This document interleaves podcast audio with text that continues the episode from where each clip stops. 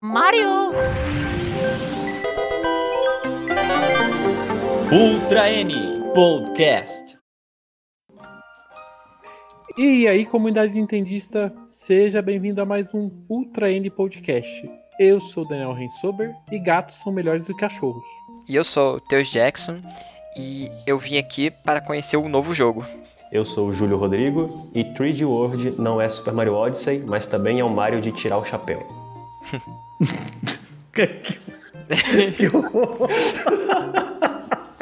Já que estamos falando do reino dos cogumelos e do reino Prixie, por que não trazer um convidado do reino de Deus? Muito obrigado por aceitar o convite, Padre Edson Ribeiro. Olha, muito obrigado pelo convite. É uma alegria estar com vocês aqui. E eu queria que Mario 3D World tivesse mais fases de gelo para me poder andar mais de patins, viu? Só queria dizer isso. Quem sabe no Bowser Fury? Quem sabe, quem sabe. Espero assim.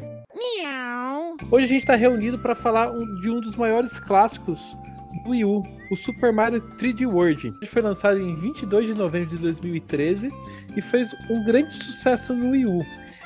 E também está chegando um porte dele para o Switch. Se você não jogou e quer conhecer mais esse jogo, se você jogou e quer saber curiosidades sobre o desenvolvimento de 3D World, vem com a gente se aventurar pelo mundo de Sprixie. Se você assistiu o nosso podcast sobre Super Mario 64, você sabe que o Mario 3D tem várias histórias interessantes de bastidores, que além de serem muito interessantes, ajudam bastante a entender o produto final. Se você não assistiu, recomendamos que você também assista, porque muitas das coisas que a Nintendo colocou em 3D World teve sua origem no desenvolvimento de Super Mario 64. Pra gente, pra gente falar sobre a história de desenvolvimento de é, Super Mario 3D World, primeiro eu queria fazer uma pergunta para vocês aqui, porque a depender da resposta, é, pode ser que fique muito claro o objetivo da Nintendo com esse game.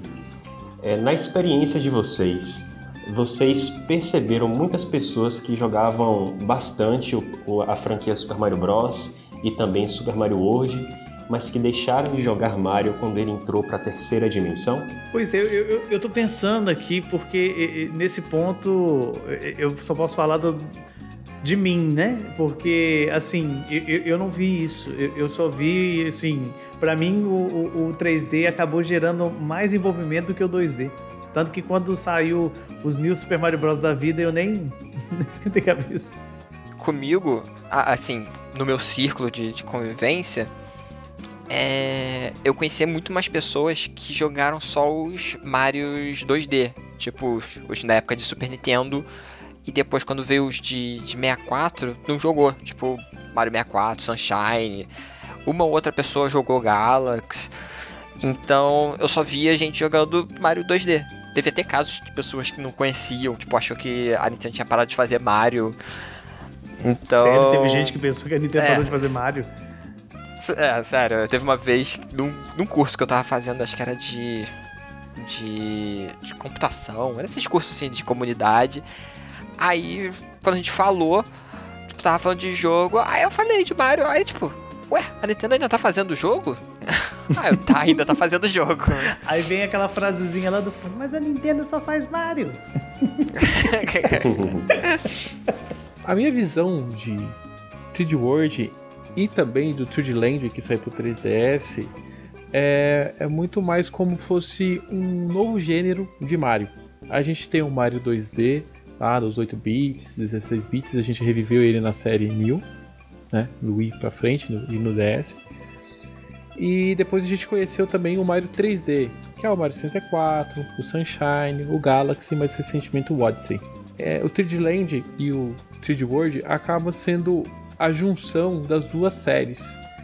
Ele permanece características dos Marios 2Ds e traz características do Mario 3D. Como o jogo, o primeiro jogo, né, eu encaro o- esses dois jogos como uma, uma, uma série própria, diferente das outras séries.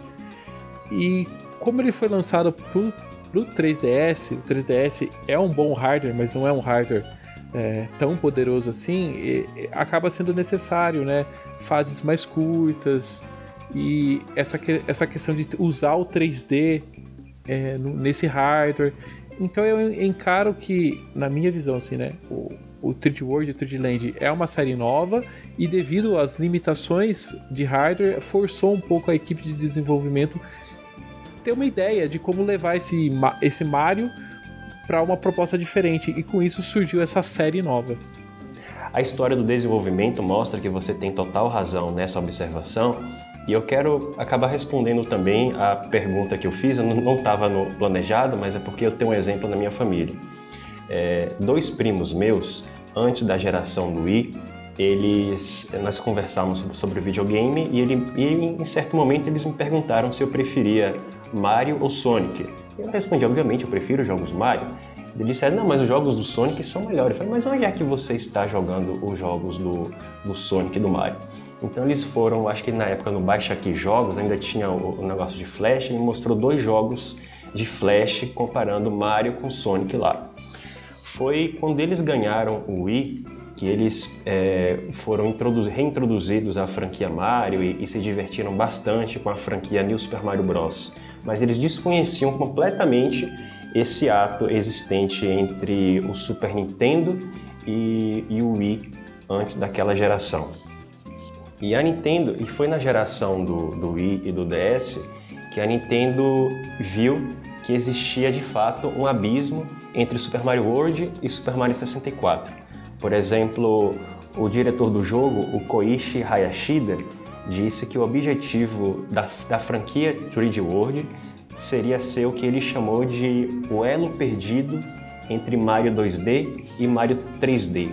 E se você observar, as vendas das, de ambas as franquias refletiam isso, porque Super Mario Galaxy, com seus gráficos tridimensionais, ambientado no espaço, com trilha sonora orquestrada, vendeu praticamente 13 milhões de unidades, enquanto New Super Mario Bros. Wii alcançou mais de 30 milhões de unidades e impulsionou as vendas do Wii eh, no ano de 2009 e até muito além disso. Então, o time de desenvolvimento de, de Mario 3D, ele ele viu isso e falou: não, nós precisamos buscar alternativas para pelo menos aproximar as vendas de Mario 3D com as vendas da franquia New Super Mario Bros. É, antes mesmo de 3D Land e 3D World, Super Mario Galaxy 2, eu acredito que todos nós jogamos aqui e estamos esperando boa vontade da Nintendo para jogarmos novamente no, no Switch. Por favor, que é... seja atendido. que seja atendido. Olha, se, se, o padre pediu, com certeza será atendido. é... Não, a, a Nintendo Mas não é católica. É, tem isso. é, é, tem isso. Padre, a gente precisa fazer a catequização às avessas lá no Japão, tá? Pode marcar aí. Não, não, mas se me, se me permitem, se me permitem um parênteses uhum. aqui, a Nintendo deve muito à igreja pela sua existência, viu? Principalmente com a questão do, dos baralhos que iniciou aí. Torrada fuda, é. Torrada fuda, tem, tem uma ligação com a igreja aí. É verdade, acho que o Meteoro Brasil fez um documentário tem, interessante sobre tem, isso. Tem sim, a questão é. da presença dos jesuítas no Japão. Isso, isso, isso. Eu tinha me esquecido. Foi Viu? Decreto isso. aqui, ó. Nintendo Católica. é, então, é, então a gente faz o seguinte, a gente vai pro Japão sobre o pretexto de catequizar, a gente aproveita e passa lá no Super Nintendo World, tá? Isso aí. é, mas enfim, Super Mario Galaxy 2, ele já foi um jogo desenvolvido com essa intenção de aproximar um pouco as vendas de ambas as franquias. Tanto é que existem duas evidências sobre isso. A primeira é que o início do jogo, já faz algum tempo, mas não sei se vocês se lembram, que ele inicia em um plano 2D, como em Super Mario Bros., para então fazer uma transição suave para a jogabilidade 3D. E a segunda evidência é que no Japão, o ex-presidente Satoru Iwata, ele sugeriu que as cópias de Super Mario Galaxy 2 fossem acompanhadas com DVD explicando como jogar. Porque ele, na concepção da Nintendo, um dos problemas que impedia essas vendas de serem equiparadas é que as pessoas ficavam confusas jogando Super Mario 3D sem saber para onde ir. Mas mesmo com esses ajustes, Super Mario Galaxy 2 vendeu suas 7 milhões de unidades, o que não é pouco mas que certamente influenciou a Nintendo a transformar o design de Mario 3D, uhum. que antes era baseado em cumprir pequenas missões para coletar estrelas, em algo diferente, mais parecido com Super Mario Bros. Eu acho que é uma saída interessante quando a gente leva em consideração, Júlio, a questão da simplicidade, né? O, não a simplicidade do jogo, mas simplicidade do objetivo. Você sai de um ponto e tem que chegar no uhum. outro, né? Enquanto isso, quando você tem todo a, o aparato do 3D, você tem a questão de objetivos diversos, né? Não é todo mundo que vai conseguir ter essa intuição logo de primeira do que ser feito, né? Enquanto o Mario 2D pro, proporciona isso de uma maneira muito natural. É, no, nos 2D é tipo do ponto A ao ponto B. Você só precisa seguir o caminho. Sim. Já no 3D tinha aquela dificuldade, tipo, você tinha que cumprir um certo objetivo para conseguir pegar a estrela. Aí, sei lá, podia ter gente que não ia conseguir, sei lá, uma criança pequena não estaria conseguindo por dificuldade, sei lá, de saber o que que é para ser feito. Eu pego até como exemplo aqui a, o primeiro Mario 3D, né, o Mario 64, que no, uhum. nas duas ou três primeiras fases, se eu não estou enganado, é muito simples. Você entra na fase, você consegue uma estrela e com essa estrela você vai abrindo as portas. Só que depois chega num certo tempo que você precisa voltar nas mesmas fases. Então uma pessoa que, vamos dizer assim, que não está habituada com esse tipo de jogo, vai pensar assim, olha, mas eu já passei daqui, por que, que eu tenho que voltar? Fora que é. a, a, primeira vez que você entra num, num, jogo 3D, você fica meio assim, pra quem nunca jogou, nunca teve contato, eu, uhum. a primeira vez que eu tive contato com o jogo 3D, eu ficava perambulando pro mesmo ambiente sem saber pra onde eu ia. Tudo bem, você, depois que você joga o primeiro jogo 3D, você, você entende mais ou menos as mecânicas, né? E, mas isso faz todo sentido, né? Você é, tentar trazer conceitos do Mario 2D para dentro de um ambiente 3D facilita a jogabilidade. Eu acho que é, nisso a gente uhum. pode entrar é, nas questões, as diferenças e as semelhanças que o 3D World acaba é, impactando é, dentro desse jogo, né? Então, vocês acabaram de falar, né, em relação ao objetivo principal. Enquanto num, num jogo 2D, você normalmente você vai para da esquerda para direita até chegar no final e, e encontrar uma bandeira, no Mario 3D a gente cumpre missões, ajuda NPCs, alcança plataformas mais altas, tem algum tipo de missão para você coletar algum tipo de colecionável. No Mario, a gente sempre lembra das estrelas, né? Mas não necessariamente a estrela, né? Às vezes são shines, às vezes são algum, algum outro, outro objeto.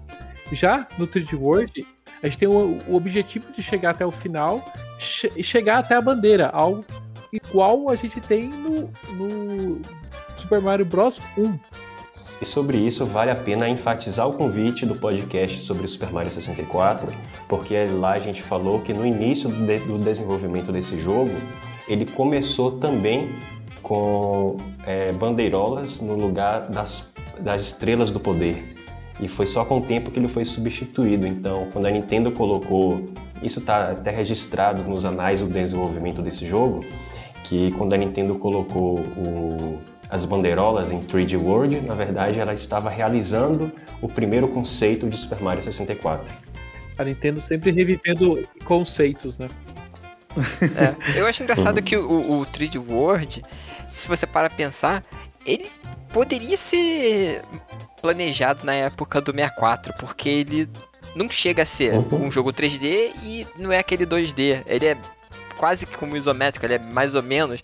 Então você imagina, tipo, o caminho, tipo, um jogo 2D, tipo Mario Bros, você vai seguindo em linha reta, aí depois você ganha mais um plano que seria o 3D World e depois o plano 3D completo, tipo o Mario 64. Muita gente usa uma nomenclatura, mas não no sentido do 3D World, que é o 2.5D.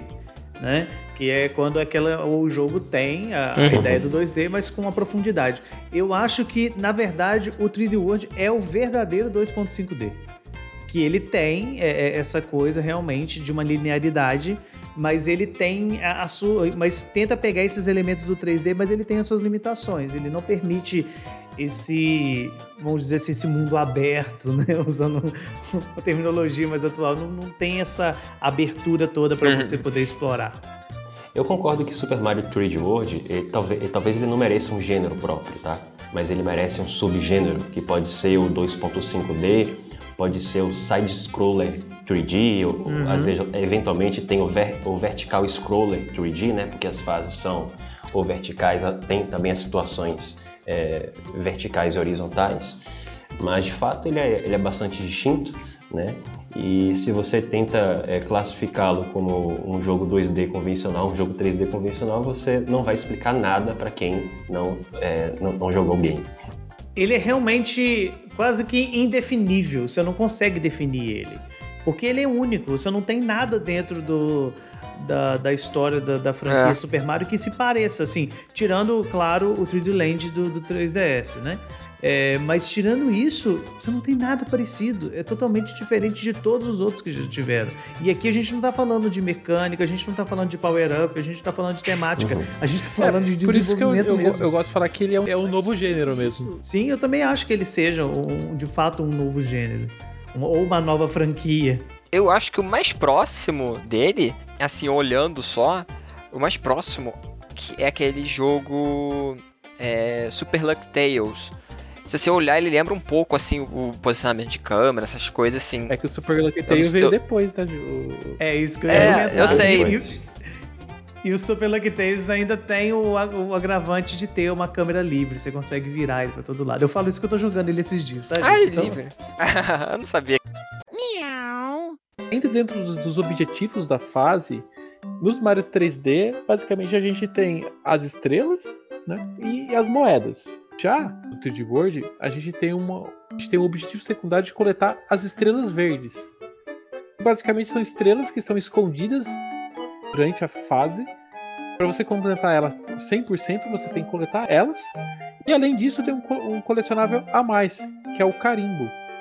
E no Wii U a gente utilizava para mandar mensagens dentro do Miiverse. E aqui no, no Switch a gente vai ilustrar as suas fotos que você pode tirar com o novo modo foto. Eu acho esse objetivo secundário muito legal dentro da proposta do, do 3D World, porque é um elemento também que puxa muito do, dos Marios 2D, não dos primeiros, mas principalmente do World para frente. Né? O World tem as moedas do Yoshi, depois você pega no, no Super Mario Bros também tem as moedas de estrela, então acho que é um elemento bem característico, né? E, no sentido assim, quando a gente joga os Marios 3D, esses colecionáveis, alguns que a gente consegue, é, todos eles meio que, que geram uma espécie de como eu posso dizer, de uma pausa. Por exemplo, você vai jogar o, o 64, você encontra a estrela, você sai da fase para você começar de novo. O Odyssey foi o único que resolveu isso, né? Que você vai pegando as luas e, e vai continuando o jogo. Agora, aqui não. Aqui você pega e você segue e, e vai embora. Né? Eu acho isso bem legal ele também serve para meio que você poder jogar de novo, né? Tipo, ah, Sim. terminei a fase por completo, terminei o jogo. Ah, o que, é que eu vou fazer? Aí você pode voltar ao jogo nas fases para tentar de novo pegar essas moedas, as estrelas, essas coisas. E, e, eu, como fã também de Mario 3D, eu acho que a, uma das funções dessas estrelas verdes é justamente é reforçar o elemento da exploração nas fases, né? Porque se fosse só para chegar é, até a bandeirola, você poderia cortar caminho, poderia é, fazer, pegar diversos atalhos, power-ups mais fáceis, mas com a necessidade das três estrelas verdes, você acaba explorando as fases mais ou menos como você faz em um jogo é, convencional do 3D do Mario. De certa forma, essas estrelas verdes elas servem também como um guia dentro do jogo, porque como elas são, elas estão em locais específicos da fase, quando você chega em uma e pega e você vê que faltou uma dentro do seu marcador, você sabe, olha, essa estrela que está faltando está para trás disso ou está para frente disso daqui, né? Então dá para a gente poder regular também a maneira como explorar e onde achar esses itens colecionáveis. E seguindo o estilo dos jogos mais antigos da série, os power-ups em 3D World, eles não são limitados por tempo, igual a gente vê nos os jogos 3D de Mario. Aqui você recolhe os itens, você até tem uma, uma caixinha igual do Mario World, onde você pode ah, colecionar mais de um item e pode trocar durante a fase entre itens. Eu acho que a presença dos power-ups é o que tem mais elemento tradicional dentro da franquia Super Mario aqui dentro do 3D World. Porque eu não sei vocês, mas quando eu joguei o, o, Mario 64, o primeiro 3D, o primeiro contato, uma das coisas que mais me frustrou é que você não tinha, por exemplo, uh, você não tinha a florzinha para poder jogar a bola de fogo, você não tinha uhum. uma peninha, você não tinha uma capa. Então, assim, claro, é um outro objetivo. Mas você ter esses elementos agora de volta dentro dos jogos principais, digamos assim, foi algo que me deixou muito feliz. Claro que isso já tinha vindo antes no, no 3D Land, né? Mas ter isso aqui agora nos consoles foi algo assim que realmente chama a atenção. Olha, o Mario de novo virou de novo é, o Mario com a florzinha, com a peninha, etc. Outra coisa que retorna no 3D World e também no 3D Land é a questão do tamanho do personagem, né? Você não tem barra de life igual os, os Marios 3D, você precisa pegar cogumelos ou outros itens para manter energia contra os inimigos. Quero fazer uma pergunta aqui antes de seguir. Qual é o tamanho verdadeiro do Mario? Ele pequeno ou ele com cogumelo? Ele é pequeno. Eu falo porque quando a gente joga o, o principalmente o, os New Super Mario Bros, quando ele é pequeno você tem a impressão de que ele é achatado e não que ele é, é pequeno. Ele parece que o tamanho normal é quando ele tá no, com um cogumelo. Então fica a dúvida, qual é o tamanho dele? E se, se eu não me engano, quando começa o, o New Super Mario, ele tá grande, ele corre, aí eu acho que ele toma dano. Eu ia falar isso. Quando ele vai tentar salvar a Peach e fica pequeno. No 3D World eles corrigem isso, porque nos Marios antigos ele começa pequeno e cresce. No 3D World ele, Uhum. ele começa grande, ou normal, que você vê em qualquer imagem do Mario, e se ele é, toma dano, ele diminui de tamanho. Então eu acho que antigamente o tamanho do personagem seria o pequeno, e hoje em dia o tamanho normal do Mario é o tamanho que a gente conhece das artes. É. Ah, é igual do Mario 3D. Do Mario 3D ele tá sempre num tamanho mais aceitável, grande. Padrão, né? É. Quando eu vi a tela de título do primeiro Super Mario Bros., quando eu jogava o Super Mario All Star no Super Nintendo, eu achava que aquele era o tamanho normal e que o, o, o, o visual do Mario, pra mim, ele não era um encanador, ele era um, um carpinteiro. Não sei porque eu tinha essa ideia. Eu olhava pra parece aquele. Mario pequeno e achava que ele era um carpinteiro. Foi uma das profissões dele, né? Outras coisas que retornam em 3D World é o tempo limite para passar uma fase, você tem um tempo limitado. Também retorna o mapa de seleção de fases, diferente do Mario 3D, que a gente tem um Hub World, a gente seleciona a fase dentro do mapa. O engraçado é que o mapa do 3D World ele ele, ele é mais livre do que os mapas dos jogos anteriores, né? Ah, é? Como assim? Eu não joguei, eu não sei. Não é aquela. Você vai seguindo, tipo, uma linha e. e indo pras fases e seleciona, O não? mapa, o, o mapa é como se fosse um, um, um side-scroller um side-scroller 3D. Você pode, inclusive, explorar o mapa, tá? Tem a fase lá posicionada, tem um caminho é, linear, mas você pode avançar pra cima e pra baixo desse caminho, explorando o cenário Tem alguns tal. segredinhos. Ah, legal. Um pouquinho de interatividade. segredinho. É, tem, tem, É, tem tem caminhos segredinho. secretos, tem itens. Ah, que maneiro. Inclusive, uma dica pra quem nunca jogou o 3D World: se você vê no mapa uma moeda perdida, vai nela. Não, não- não desconsidera ela porque é uma moedinha só, não. Vai porque vai ter alguma coisa lá. As fases em 3D World, ela- elas trazem de novo os conceitos clássicos de planície, deserto, praia, que a gente vê bastante nos jogos antigos, né? E não mundos que obedecem temas específicos, igual a gente vê no Odyssey, ou mesmo em Sunshine, em Galaxy. Nesse podcast a gente não quer estragar surpresas de vocês, mas assim, é, todo mundo está bastante acostumado com os temas tradicionais de, de Super Mario Bros. O 3D World ele se inspira em grande parte de seu tempo é, nessa é, nos temas tradicionais de, da franquia Super Mario Bros. Mas mais pra frente você vai ter um suspiro muito bem-vindo de criatividade em termos de temas de mundo. Outra semelhança que tem com os Marios 2D, que os 3D acabaram não tendo esse tipo de elemento, é que existem fases dedicadas a itens, né? Quando a gente olha principalmente o Mario 3 e o Mario World, você tem aquelas fases que você vai para poder pegar um item somente e encerra a fase naquilo. E aqui no 3D World elas estão de volta. Então você tem algumas fases que têm característica de minigame, é, outros têm característica de, de sorte, uns têm foco em item, outros têm foco também em moeda. É um elemento bem divertido que traz aí a franquia. Um ponto que, desde quando eu joguei o, o 3D Land e que se mantém no 3D World, é as referências com Mario 3. É, uma coisa que me fisgou muito né, nessas, nesses jogos foi essas referências. O Mario 3, o Mario Bros. lá do Nintendinho, é o, o jogo mais importante, assim, para mim, que apresentou a Nintendo como ela, como é- eu conheço ela. E eu joguei muito o Mario 3. E quando eu joguei o Land e, e peguei todas as referências e o estilo de jogo, eu fiquei muito contente em reviver as, essas experiências. Vocês tiveram esse, esse mesmo tipo de, de, de, experiência com, com esses jogos? Eu tive esse, essa grata surpresa, digamos assim, porque o, o Mario 3 para mim é o melhor Mario 2D já feito. É, tanto em matéria de jogabilidade quanto em matéria também de, de carisma, de itens, etc. Né? Ele tem muitos power-ups, né? E power-ups assim, extremamente icônicos e que ficam marcados na franquia. E quando eu tive o contato primeiro com o 3D Land, e você vê, por exemplo, a volta do Mario Tanuki, que para mim é o melhor power-up de todos, foi algo que me trouxe assim muito impacto. E, e quando vi que eles levaram isso também no 3D World, claro, foi só festa, mas não, não fica só aí, né? O, o exemplo que eu tinha dado antes das fases de itens também é uma uhum. referência clara do, do Mario 3, né?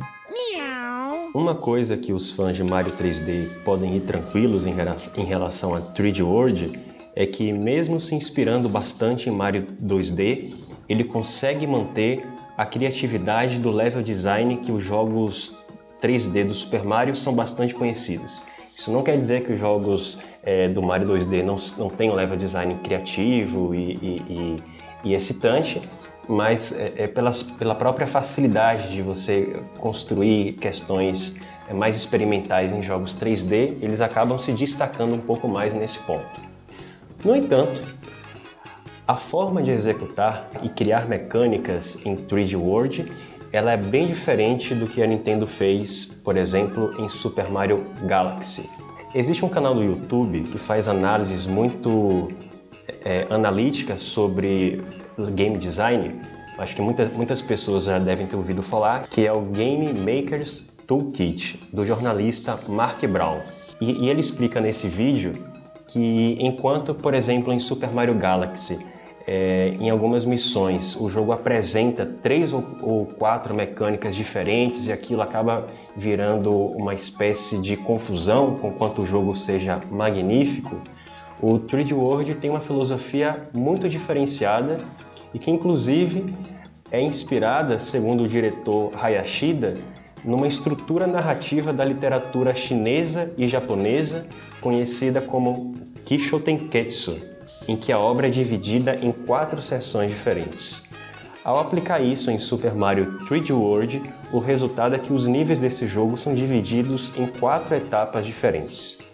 As fases se iniciam introduzindo uma mecânica em um ambiente seguro, depois o jogo desenvolve essa mesma mecânica, depois ele dá um toque inesperado, causando uma espécie de reviravolta nessa mesma mecânica, e em seguida ele conclui essa mecânica e geralmente a descarta. Nesse vídeo do Gamers Makers Toolkit, ele dá o exemplo dessa estrutura na fase Cake Wake Flip, onde plataformas das cores vermelho e azul mudam de acordo com o seu pulo. Essa mecânica ela é introduzida em terra firme, sem risco de que você é, caia e, e perca uma vida. Depois, essa mecânica de pular e acionar é, plataformas distintas, ela é executada sobre um abismo, já treinando a sua é, habilidade. E na terceira, no terceiro momento já existe a reviravolta, quando o jogo inclui raios elétricos que te obrigam a pular para, para, para desviar dos feixes e não cair no abismo, ao mesmo tempo que você tem que sincronizar isso com o movimento das, das plataformas azuis e vermelhas para então, no final da fase, ele te dá a oportunidade de usar essas plataformas para alcançar o topo da bandeirola. Aquela velha esquema da Nintendo, né, de explicar o jogo sem, sem ter tutorial, né? É uma forma de você ir adicionando desafios para o jogador e ele entender o desafio jogando, sem precisar de um texto, de uma caixa e de algo nesse sentido, né? É intuitivo, né? Eu achei interessante que eles usaram um, uma fórmula narrativa na no game design, não em roteiro. Eu achei isso muito maneiro.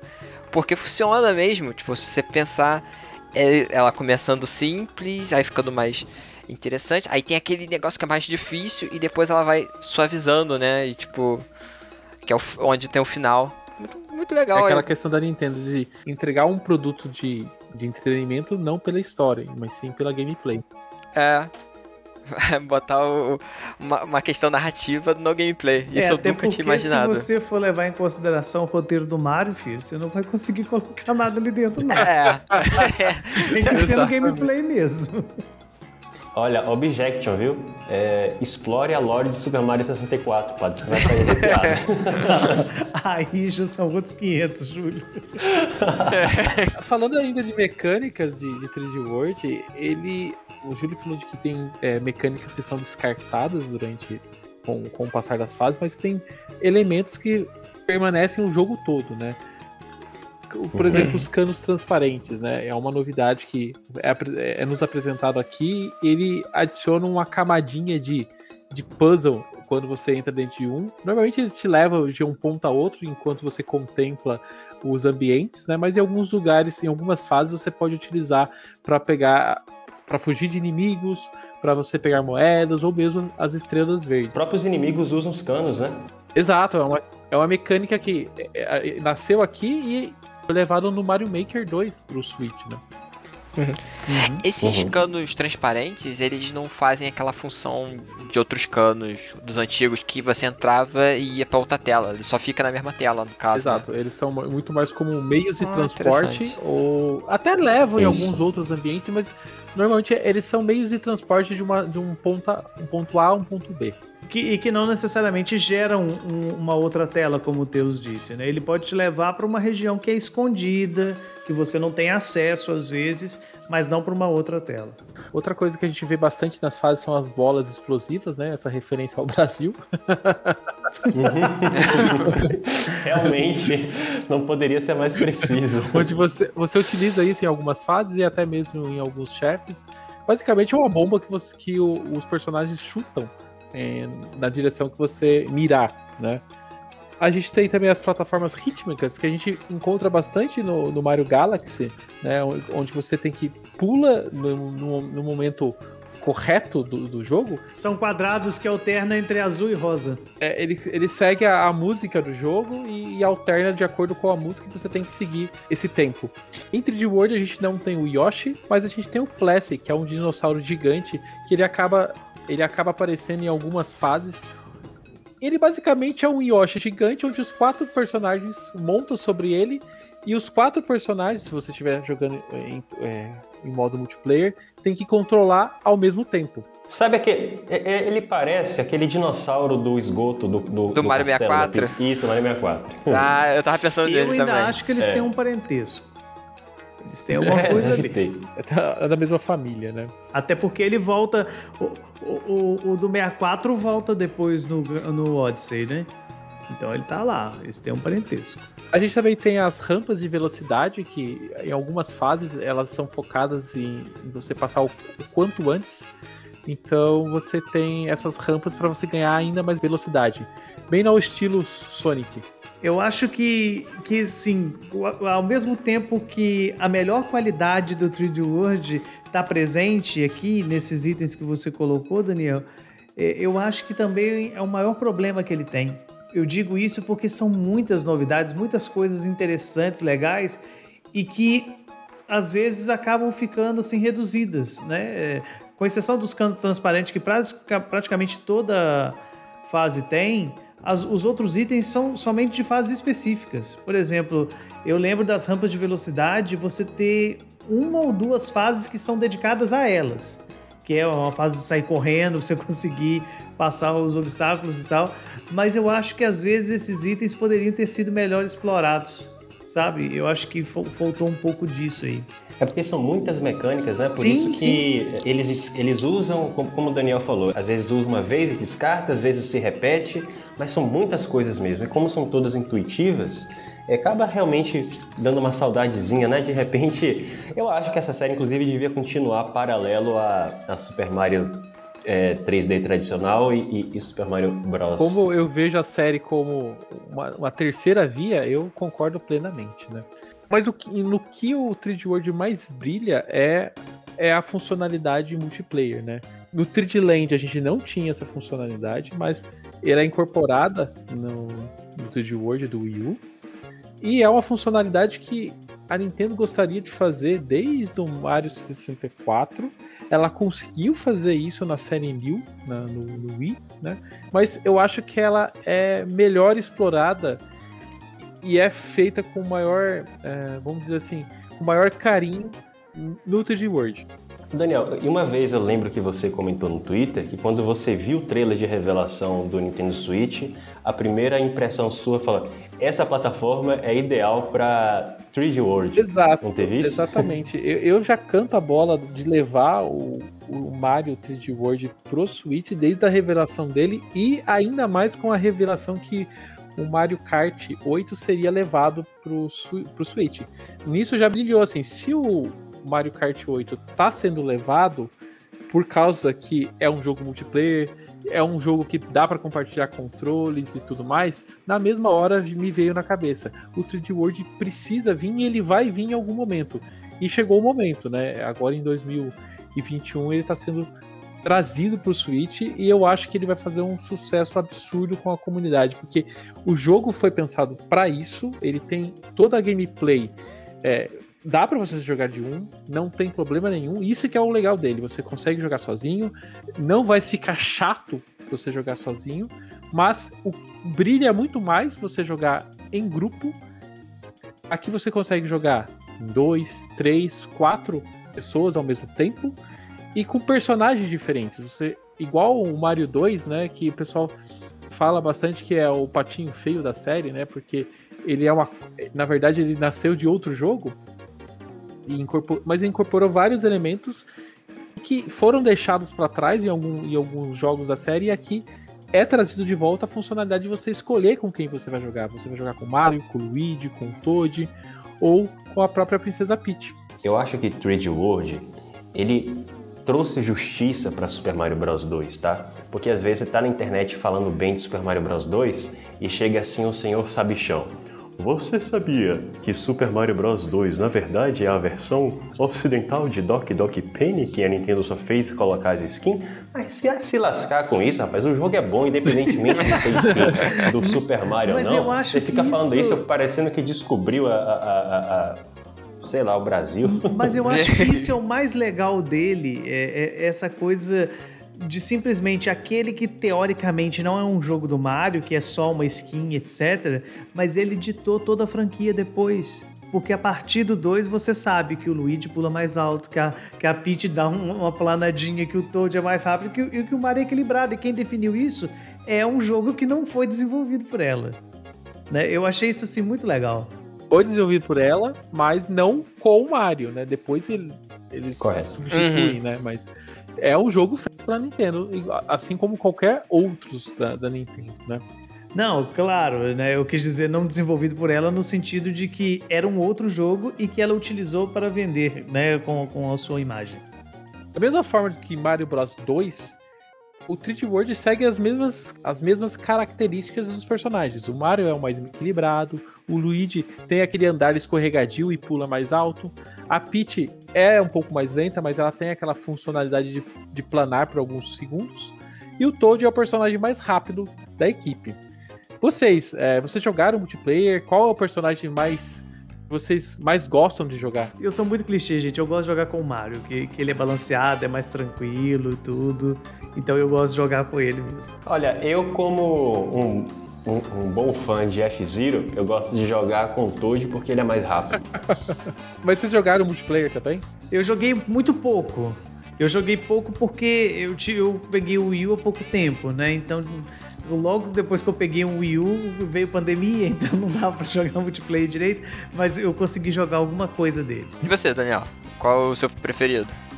Só faltou você. Eu jogo mais com, com o próprio Mario também. E eu sou, acho que então de todo mundo aqui, eu que mais joguei o modo multiplayer, né? Porque o meu sobrinho, ele é apaixonado por esse jogo. Foi o primeiro jogo assim que ele aprendeu a jogar efetivamente, foi o Mario Gatinho, que ele chamava. E a gente jogava muito junto, porque o 3D World, para quem nunca jogou o multiplayer dele também, fica a dica, né? Ele, ele, ele tem uma estrutura muito facilitada para você jogar com com crianças, né? Mesmo que você é um pro player da vida, que já jogou todos os Marios, você consegue colocar uma criança, uma pessoa com menos com menos é, experiência em jogos para jogar. Se, o, se esse personagem morre, né, ou acontece alguma coisa durante a fase, você tem aquela funcionalidade igual a série New, né, de virar uma bolha e trazer o personagem até você. Ah, legal. Exato. É, então, limita muito é, o, as pessoas entrarem durante a sua partida e ajudarem você a passar pelos obstáculos do jogo, sem efetivamente atrapalhar, porque às vezes as pessoas têm medo de, de colocar mais pessoas dentro do jogo e atrapalhar a sua a jogabilidade. E o Third World não, ele agrega. Eu acho que assim, jogar o Third World é jogar em multiplayer. O jogo pede isso. Não é obrigatório, você vai se divertir sozinho não é que nem o Mario Party da vida que você jogar sozinho se torna uma coisa chata. É o, aqui é o contrário. Você uhum. consegue jogar sozinho e consegue jogar em várias pessoas. E quanto mais gente você coloca, mais legal fica. O, o jogo foi pensado para isso.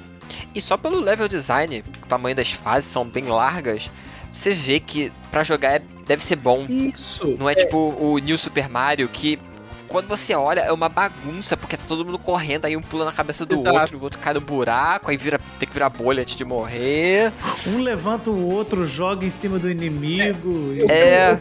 O que eu gosto de falar é que o 3D World ele é mais colaborativo do que o New, o New, a série New, tá?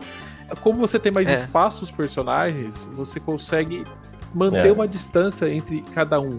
Diferente da série New, né? Que você tá num plano 2D, não tem muito para onde você uhum. ir, né? Você tem que ir para frente e pronto.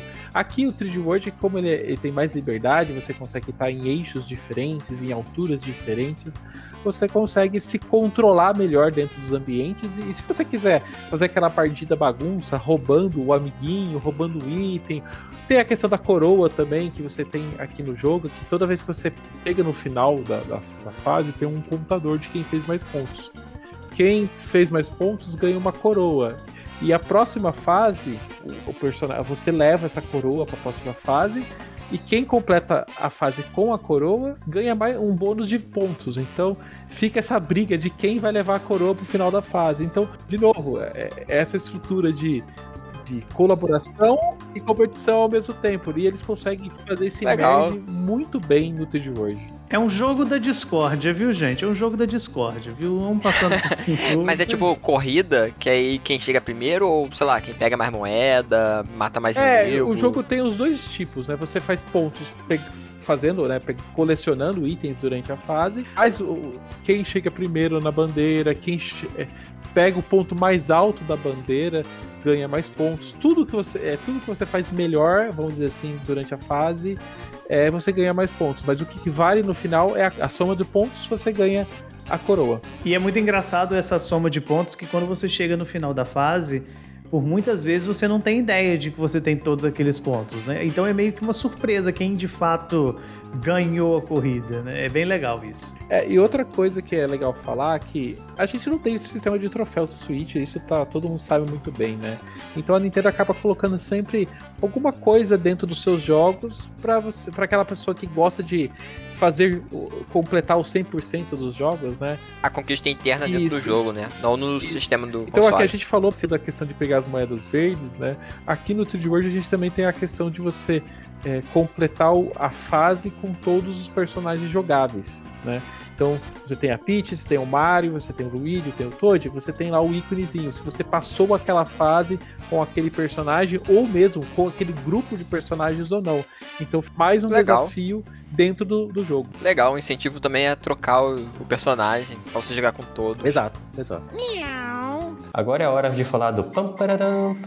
Bom, falando sério, é, Super Mario 3D World foi um dos jogos mais férteis da Nintendo, sendo responsável por influenciar o caminho da franquia Super Mario Bros.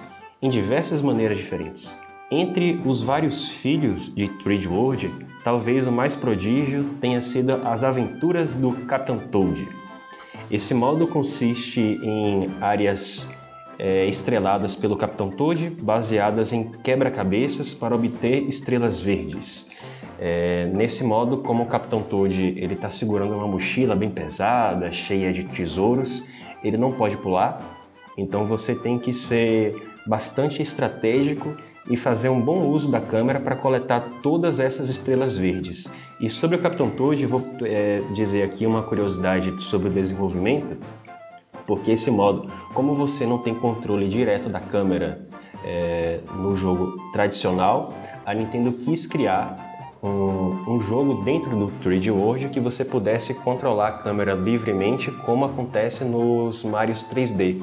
Então foi a partir desse conceito que o, o Capitão Toad nasceu. E eu vou fazer uma pergunta para vocês aqui. Deixa eu ver se tem fãs de Super Mario que, e vocês têm motivo para acertar. Qual foi o primeiro jogo que o Capitão Toad apareceu? Se eu não estou enganado, é o, é o Galaxy, né? É. É isso. Ah, garoto. Foi no Galaxy. Ainda mais que eu joguei o Mario Galaxy recentemente com o porte do 3D All Star. A hora que eu encontrei ele, eu falei, ah, você aqui de novo.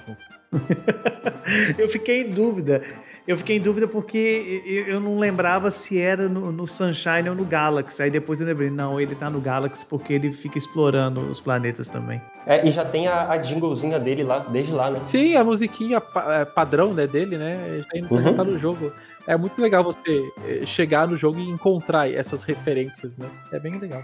E esse modo ele foi tão popular que, como nós sabemos, levou a Nintendo a produzir um jogo próprio do Capitão Toad, chamado Capitão Toad Treasure Tracker, que foi lançado para o Wii U em 2014 e recentemente ele foi remasterizado para o Switch e, por incrível que pareça, também para o Nintendo 3DS, lançado em julho de 2018. A empresa que portou o Capitão Toad para o 3DS é a mesma empresa que está portando e adaptando 3D World para o Switch, que é a Nintendo Software Technology, nos Estados Unidos. Até falando da NST, a gente tem um programa aqui no Ultra N Podcast falando de todas as desenvolvedoras parceiras. A gente fala da NST lá, a gente vai deixar o card aqui em cima.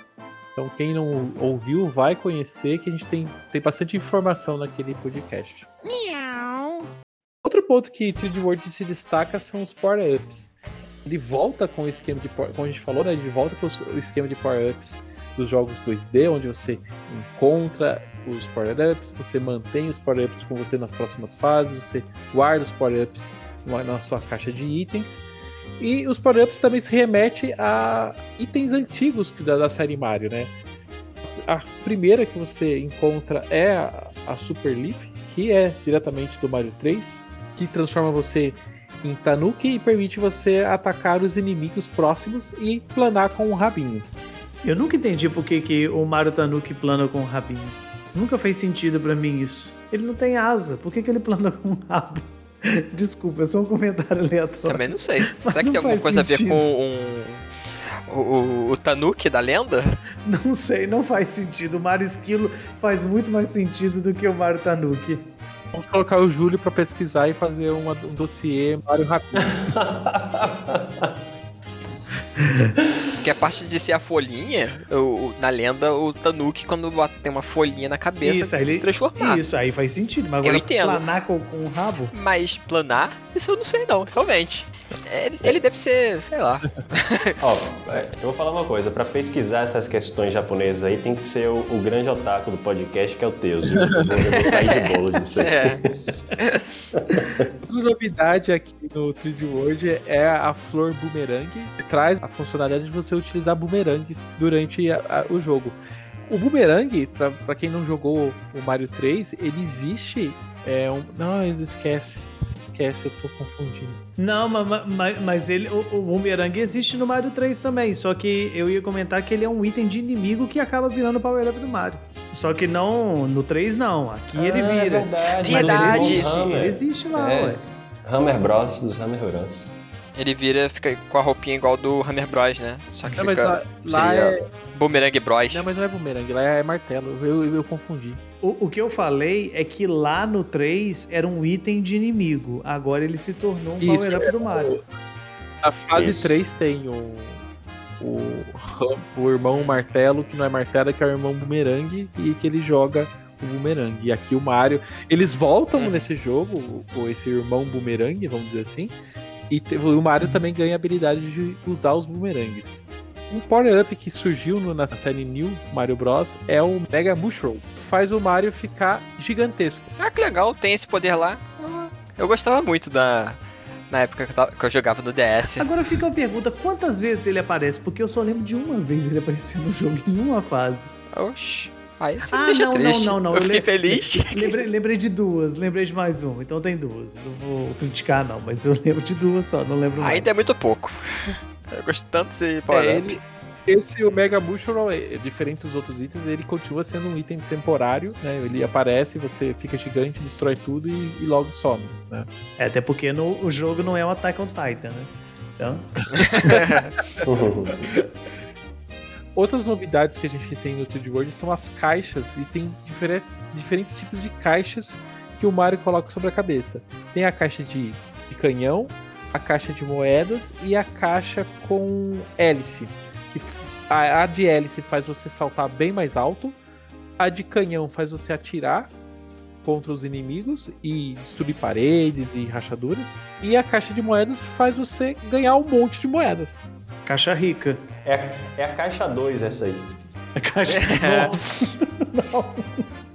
Outro item legal que tem também no 3D World, que pra mim é o meu favorito, eu queria mais fases com ele, como eu disse na apresentação, é o patim de gelo. Né? Eu, eu queria muito patinar mais de gelo, mas são poucas fases que têm essa funcionalidade, mas é muito divertido andar com aquilo. Eu confesso que eu perco um mó tempão rodando lá no, no cenário que pode usar ele, de tão legal que é usar. E tem um item aqui que é o item Metal Gear Solid, que é a, a Goomba Ridge. é, o Mario ele consegue vestir uma, uma máscara de um Goomba para evitar ser detectado pelos inimigos. E se ele, é, por exemplo, perder a máscara, vai aparecer aquela a, a exclamação e o, o alerta do Codex do Snake assim. Aí Daí toca a musiquinha. Você tá correndo. Pra mim, esse item é mais parecido com o, com o Majora Mask no Breath of the Wild. Que você entra no meio dos inimigos, eles te veem, eles sabem que é você, mas não te atacam. O mais engraçado é que essa que a intenção da Nintendo de, de criar um, um- um item que você se disfarçasse do, de Goomba é muito antiga. Na- na- nos relatórios do desenvolvimento tem, tinha mais de 10, 15 anos que a Nintendo queria colocar um, power- um power-up assim no, na franquia Mario e enfim ela executou. A Super Mario 3D World foi o jogo que ela conseguiu executar um monte de ideias antigas. Outro item bastante legal que a gente tem no 3D World é o Double, Double Cherry, que faz adicionar uma réplica do seu personagem. Então, se você está jogando com o Mario, vai aparecer dois, dois Marios. Se você pegar mais uma Double Cherry, vai aparecer três e assim sucessivamente. Cara, assim, sobre, sobre esse power-up, eu quero contar a história do desenvolvimento dele porque é, é um tanto cômica. É, uma vez um, um site perguntou para a equipe de desenvolvimento se por acaso esse conceito de você jogar com dois personagens e adicionando vários personagens controláveis ao mesmo tempo não seria um resquício da demo da Space World de 2000, é, do Super Mario 128, né? Nossa, Nossa, cara, sou, buscou longe, hein? Cara, foi É? Buscou longe. O engraçado, o engraçado é, é a resposta dessa pergunta. O cara é, fez uma gourmetização enorme e a Nintendo respondeu. Isso foi um bug de desenvolvimento. Quando a gente viu, tinha um personagem duplicado e falou: "Olha, é legal, será que dá pra controlar? Ah, não, mentira. Mentira que é isso. é isso, é isso, pode acreditar. adoro quando eles falam isso, que é um bug que eles gostaram Quando- e Quando eu implementam no jogo. que as maiores ideias do mundo foram erros, eu, é isso que eu tô pensando. As maiores conquistas do mundo são fruto de erros, gente. Aí, ó, teve um erro no jogo, virou um power up. Me tira uma dúvida, que sempre quando eu vejo um vídeo de alguém jogando, aí pega é, essas cerejas, eu fico na dúvida. Como é que é jogar? Se você aperta pra direita, os dois vão pra direita ou Sim. o, o clone eles ficam Não, jo- jogando sozinho? exatamente, é, os mesmos movimentos e aí quando você está jogando você tem que meio que posicionar os, os, os, os seus personagens em tela. Então no- vira e mexe você tem que pegar todos os personagens e grudar todos eles na parede, você ir para Uhum. gruda todos eles para esquerda, para depois você seguir para direita e todos estarem reunidos e fazendo o movimento ao mesmo tempo, porque senão fica tudo um para cada lado indo para lados totalmente opostos. Mas aí, tipo, qualquer um toma dano, ele Some. some até sobrar um, ou É. você tem que eh, saber Não, qual é o existe seu verdadeiro. verdadeiro. Todos são verdadeiros e conforme eles vão morrendo ou caindo de buracos, você vai perdendo eles. E eu acho Ah, então, legal ok. que eles são utilizados não só para para você poder passar de fase no sentido assim, de você chegar até o final. Mas eles têm uma funcionalidade também de puzzle, porque tem plataformas, por exemplo, que uhum. só funcionam se você sobe com a quantidade de personagens em cima dela. Então a Cherry te ajuda nisso. Ela tem quatro, tem três. Ou se você jogar com multiplayer. Também, justamente. Uhum. Mas o item que até representa todo o jogo, que tá na capa, tá em todo o material é, de marketing do, do jogo, é a Super Bell, né? O sino que toda vez que você coleta, você se transforma em gato. E o gato tem toda uma funcionalidade própria, né? Ele pode escalar a parede, ele pode atacar os inimigos com arranhão, ele pode pular e atacar com a unha para frente os inimigos. E até adicionando aqui uma percepção minha, é, eu acho que o gato, né, a função de gato, faz também você sobreviver ao ambiente 3D. Vira e mexe quando você está jogando um, um, um, jogo 3D, você se perde dentro do, do ambiente e você acaba caindo em buraco, essas coisas. Com a roupa de gato, você, como você pode escalar, você consegue sobreviver, você consegue voltar ao jogo. E você pode também, né, aquela assim, como o próprio Miyamoto disse, explicando as razões pela introdução do, do Mario Gatinho, é que é, dá mais liberdade, porque você consegue escalar plataformas, então é aquela, aquele velho conceito do Mario, tanto 2D quanto 3D, você explorar a fase e o mundo à sua maneira. Eu não sei vocês, mas quando anunciou o 3D World e apareceu o Mario Gato, eu fiquei assim, pra quê? Pra quê? Da onde, eu também. Da onde que eles tiraram? Mas uma fantasia, tipo. Gente, tem o Mario Abelha, não vai ter o Mario Gato? Sim, mas eu, eu fiquei questionando assim, pra quê? Mas é, é, é, próprio do Mario, né? Depois que acontece, depois que você pega ele, você fala assim, funciona e é bom. Eu tive o mesmo sentimento com o Odyssey quando eu vi o Mario virando um tiranossauro. Eu falei, pra quê? Depois que eu fui jogar, funciona. Então. Eu digo que o tiranossauro Mario me incomodou muito mais do que o Mario Gato. Ah, não, com certeza. Eu, eu não. Comigo. Eu me incomodei com, com o Mario Gato. Fiquei tipo, pra quê? E do Tiranossauro eu, fiquei, eu achei legal e eu meio que o Tiranossauro eu joguei por tão pouca coisa, então o, o, gato parece que vou jogar mais. Curiosamente, o Mario Gato me incomodou mais do que o Mario Gato Super Saiyajin que vem por aí.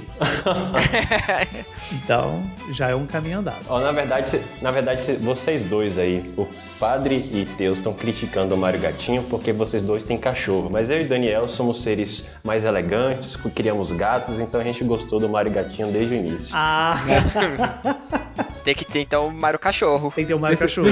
Queremos Mario Cachorro. Não existe Mario é. Cachorro, gente. Não existe Mario Gato, entendeu? Não, se existe Mario Abelha, como você disse, uma hora vai aparecer o Mario Cachorro. Não, você, vocês que preferem cachorro, vão jogar Nintendogs, tá? Deixa a gente com o 3D World.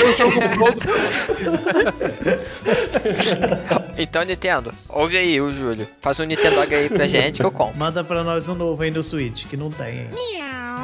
A música de Super Mario 3D World, ela pode ser considerada um retorno às origens. É, ela foi composta por Mahito Yokota, que trabalha na Nintendo desde Donkey Kong Jungle Beat e foi o compositor principal de Super Mario Galaxy. Também teve a participação de Toro Minegishi, que além de Mario também contribui para a música de Zelda, pelo estreante naquela época Yasuki Iwata, que hoje continua compondo para vários jogos da Nintendo, incluindo o mais recente Age of Calamity, mas também ARMS e Animal Crossing New Horizons, além, claro, do lendário Koji Kondo. É, como esse jogo ele se passa em terra firme e não no espaço sideral, a música trocou a orquestra por um estilo chamado Big Band, que consiste em um estilo de jazz performado por um grande número de músicos usando instrumentos como trompetes, trombones, saxofones e bateria. É uma é, verdadeira fanfarra. O primeiro... É, o primeiro jogo da Nintendo a usar esse estilo musical foi o Super Mario Galaxy 2, no estágio Yoshi Star Galaxy.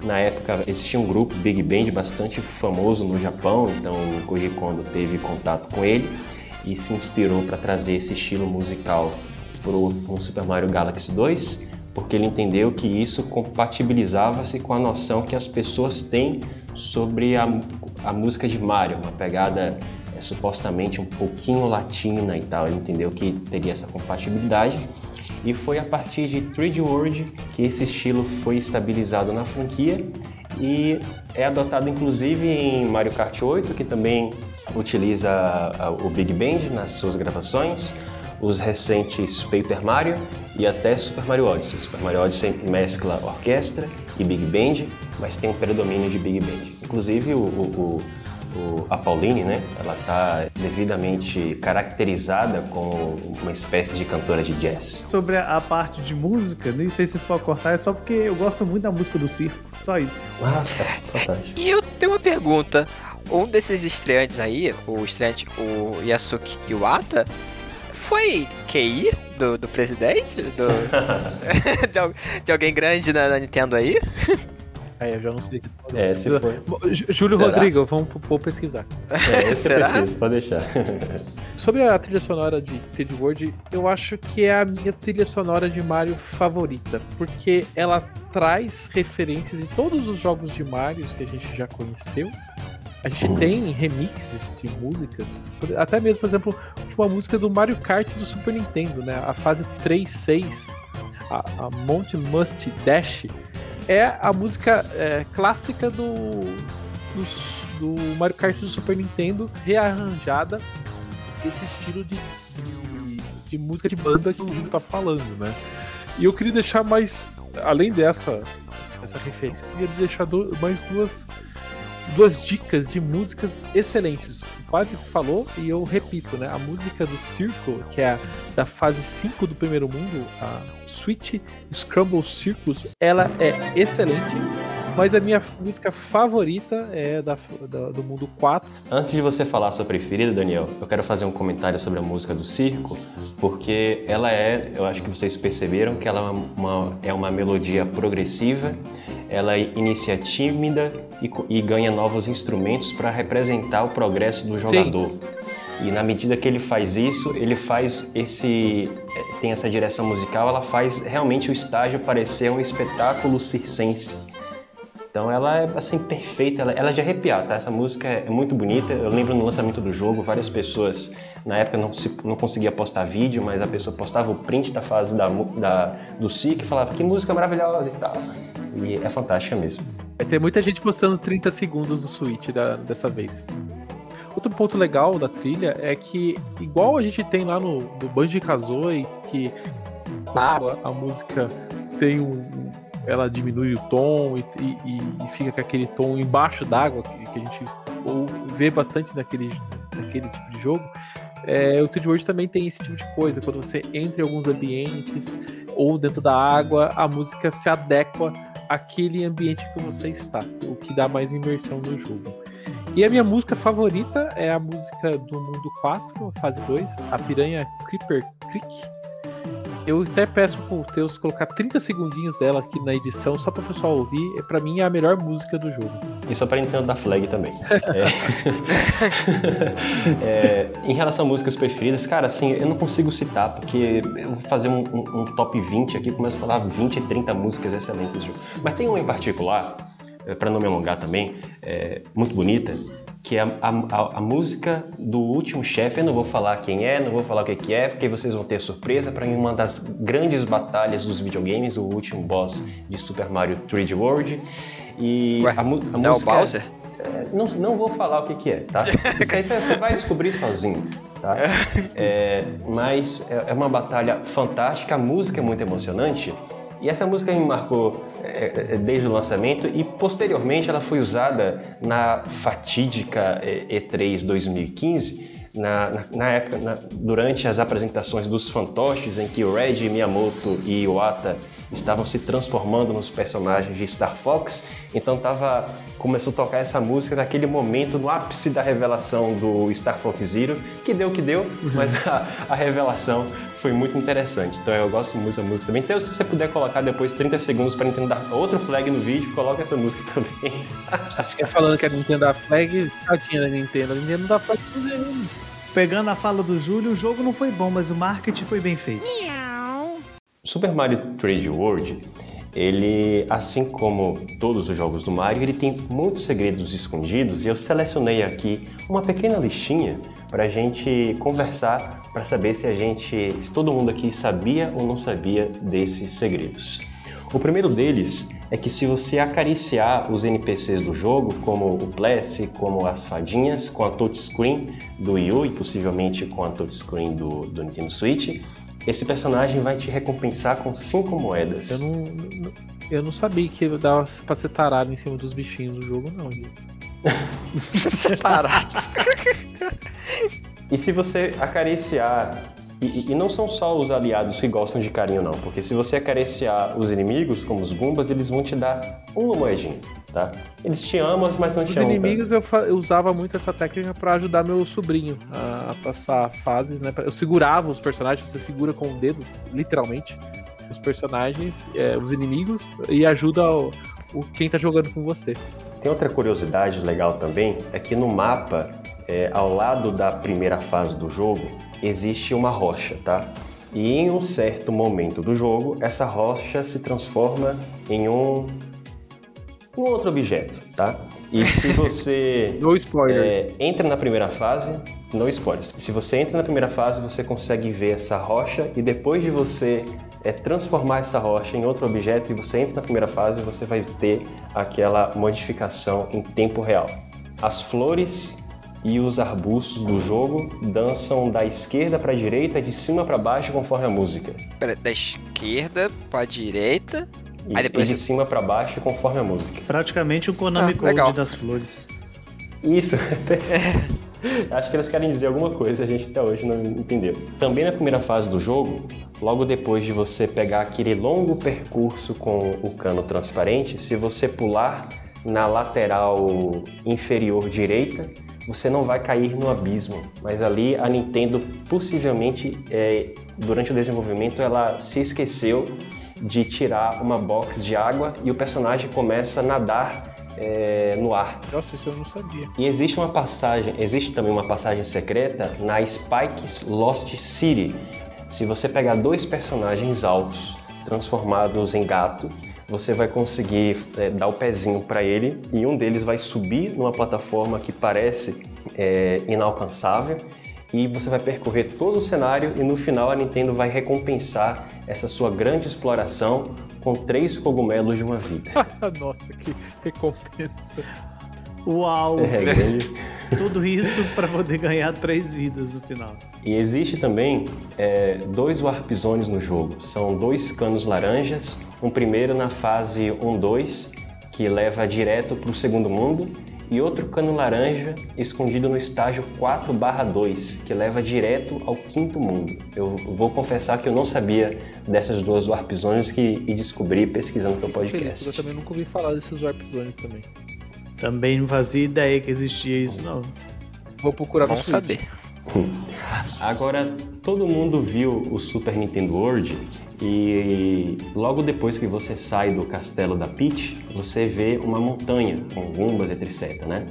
Aquela montanha é, é uma réplica da Beanpole Mountain, que é uma das primeiras fases do Super Mario 3D World. Agora, isso me deixou um pouco perplexo quando a Nintendo anunciou, é, quando a Nintendo revelou aquela construção. Por quê? O Mushroom Kingdom e o Sprixie Kingdom, eles não, eles não são vizinhos, né? É tanto que para você sair do, do Mushroom Kingdom e chegar lá no Sprixie, no início do jogo você pega um cano transparente, no cano transparente tem um portal e lá você sai no, no Sprixie Kingdom, que não, não parece ser a mesma coisa. Tá Então, querendo achar sentido na lore de Mario mesmo? quero, e por, por isso que eu quero denunciar que o Super Nintendo World não é canon. Meu Deus! Nem estreou e o menino já tá criticando. Que isso? Não É. pode. Não é canon, devia ter um cano transparente para ele transportar do castelo da Peach para vir pôr Pra no gente mundo. entrar e ir pro mundo do Mario. É. Super Mario 3D World tá disponível para Wii U, tá disponível para Switch e Padre Edson. Para quem que você recomenda o Mario 3D World? Para quem, para que tipo de jogador você recomenda o Mario 3D World? Olha, eu acho que, que não existe uma recomendação de pra quem, porque uma das coisas que mais me encanta no 3D World é que todo mundo consegue jogar ele. Ele tem uma jogabilidade muito simples e ao mesmo tempo não é aquela coisa simplesmente infantil. Tem muita gente que acha ele fácil demais, mas eu digo é, para quem julgou ele fácil demais é porque não chegou para as últimas fases do jogo e não sabe o que, que é de fato passar aperto nesse jogo. A mas eu última- acho que é um jogo. A última fase desse jogo deixa Dark Souls no cinema. Nossa, é dificílimo. É muito Aquilo difícil. é muito, sabe, é muito complicado. Mas eu acho que é um jogo que tem uma curva de aprendizado bem tranquila, que ele te ensina as mecânicas na medida que, que você é capaz de corresponder. Então, por isso, eu acho que é um jogo, sim, para todas as idades, para todos os tipos de público. Basta que a pessoa tenha esse desejo de se divertir, porque eu acho que esse é o objetivo dele, trazer diversão. E ele diverte realmente. É aquele jogo que você vai sentar na frente da televisão ou agora com o Switch jogando no modo portátil e você vai jogar ele e sair com um sorriso no rosto, a não ser que seja a última fase do jogo. Aí você vai sair chorando. Mas assim, no resto, você vai estar sempre sorrindo com ele, porque é de fato muito divertido. Olha, é, eu faço das minhas palavras a- a- as palavras do, do padre. Eu acho que esse jogo é recomendado para todo mundo que quer se divertir, quer se entreter, quer emergir nesse misterioso reino do Sprixie Kingdom. E falando com uma pessoa que jogou o, o 3D World no lançamento, eu também pretendo comprar esse jogo. Na verdade, já comprei esse jogo no Switch, estou esperando ele chegar. E Lembrando, para você que já jogou esse game, além do modo Bowser Fury, que não foi, não, não foi abordado nesse podcast, mas se vocês quiserem até a gente pode avaliar a possibilidade de fazer, mas o Bowser Fury não é a única novidade do 3D World, porque esse jogo não é um porte um por um, tá? O Game Explain já fez uma comparação, por exemplo, esse jogo está 25% mais rápido no, no Nintendo é, Switch do que era na, no Wii. E isso, sinceramente, é uma característica que me agradou demais. Eu achava o jogo no Wii U um pouco lento, principalmente quando você jogava com a Peach, que já, já é uma personagem lenta por natureza. E além disso, tem outras é, introduções interessantes, como o modo do Capitão Toad, que agora vai ter também a inclusão do modo multiplayer. Existe também a suspeita de que a NST, a desenvolvedora, incluiu novas habilidades para o Super Mario, como por exemplo o mergulho no ar, que não existia no primeiro jogo e que, e que é herdado de Super Mario Odyssey. Então, é, tudo indica que existem várias novidades para quem já jogou esse jogo, para além do Bowser Fury. Então, se você quer se divertir, se você não comprou, se você já comprou, eu acho que vale é, recuperar esse. Eu acho que vale visitar esse clássico de qualquer jeito. Eu não tive a experiência de, de jogar o 3D World, porque eu não tive o Wii U e não conhecia gente que, que tinha o Wii U. Era meio difícil, né? E eu só joguei o 3D Land. Eu joguei, era de um, de um amigo da faculdade, ele tinha. Eu gostei bastante. E com o conteúdo daqui do podcast me interessou tanto pelo jogo. Eu já, eu já tava interessado. Eu, eu, quando eu vi a parte do Bowser Fury, eu achei tão legal. Eu fiz a pré-compra, ter que esperar agora chegar o jogo. Com tudo que vocês me falaram aqui, e agora também saber que, e além do Bowser Fury, tem mais conteúdo extra, isso me interessa muito mais. Tipo, eu tô agora muito. tô naquela naquela espera. Eu quero que chegue logo o dia do, do lançamento e o meu jogo chegue para poder aproveitar. Tá no hype. É, esse é tudo no hype. Eu não gosto de falar de jogos obrigatórios, né? Eu acho que cada jogo acaba sempre. É, é, ca, cada jogo tem o seu público, né? Mas eu acho que eu vou abrir uma exceção pra 3D World. Eu acho que ele é o Nirvana do, do Super Mario. Ele junta a galera que gosta do, dos antigos Marios 2D, ele junta com, as, com a galera que curte os Mario 3D. Se você gosta de qualquer um desses tipos de Mario, você gosta de Mario, o 3D World é para você. Ele é, um, ele é um jogo alegre, ele é um jogo divertido, é um, tem um modo multiplayer, dá para jogar sozinho. Ele é imenso. Quando você chega no final, na verdade, você tem muito mais conteúdo adicional. No Switch, ele tá recebendo modo online, tá recebendo um modo extra tipo, ele tem muito conteúdo. Eu acho que se, se você só pode ter um jogo de Mario no Switch, eu acho que eu consigo falar que esse é um jogo obrigatório para você ter dentro do seu Switch. Então, se você tá interessado em Mario, eu acho que ele é uma ótima pedida. Ultra N Podcast está chegando ao fim. Padre Edson, explica pro pessoal onde todo mundo pode te encontrar. Pode me encontrar lá no Project N, né? Tanto no site produzindo conteúdo lá, quanto no Project Ncast, né? Pode procurar aí nas plataformas digitais, estamos disponíveis em todas elas. Estamos voltando agora com a nossa programação após um pequeno período de férias, né, de recesso no final do ano, mas voltando com o gás total. Mas também pode me encontrar lá no Twitter, procura lá Padre Edson Ribeiro ou só Edson Underline Ribeiro que você me encontra para a gente poder trocar uma ideia. O Ultra N Podcast também está nas redes sociais, é só você procurar lá Ultra N Podcast, segue a gente no Twitter, no Instagram ou no Facebook. Se você está no YouTube, segue nosso canal, curte esse vídeo e compartilha também com os amigos. Eu sou Daniel Rensober e você me encontra lá na arroba do Twitter, Daniel Ren. E, eu sou o Teus Jackson e você pode me, me procurar na arroba Jackson Teus com underline no final. Meu nome é Júlio Rodrigo, minha arroba é Júlio Rodrigo X. A gente se vê daqui 15 dias. Até mais. Tchau. Valeu. Tchau, tchau.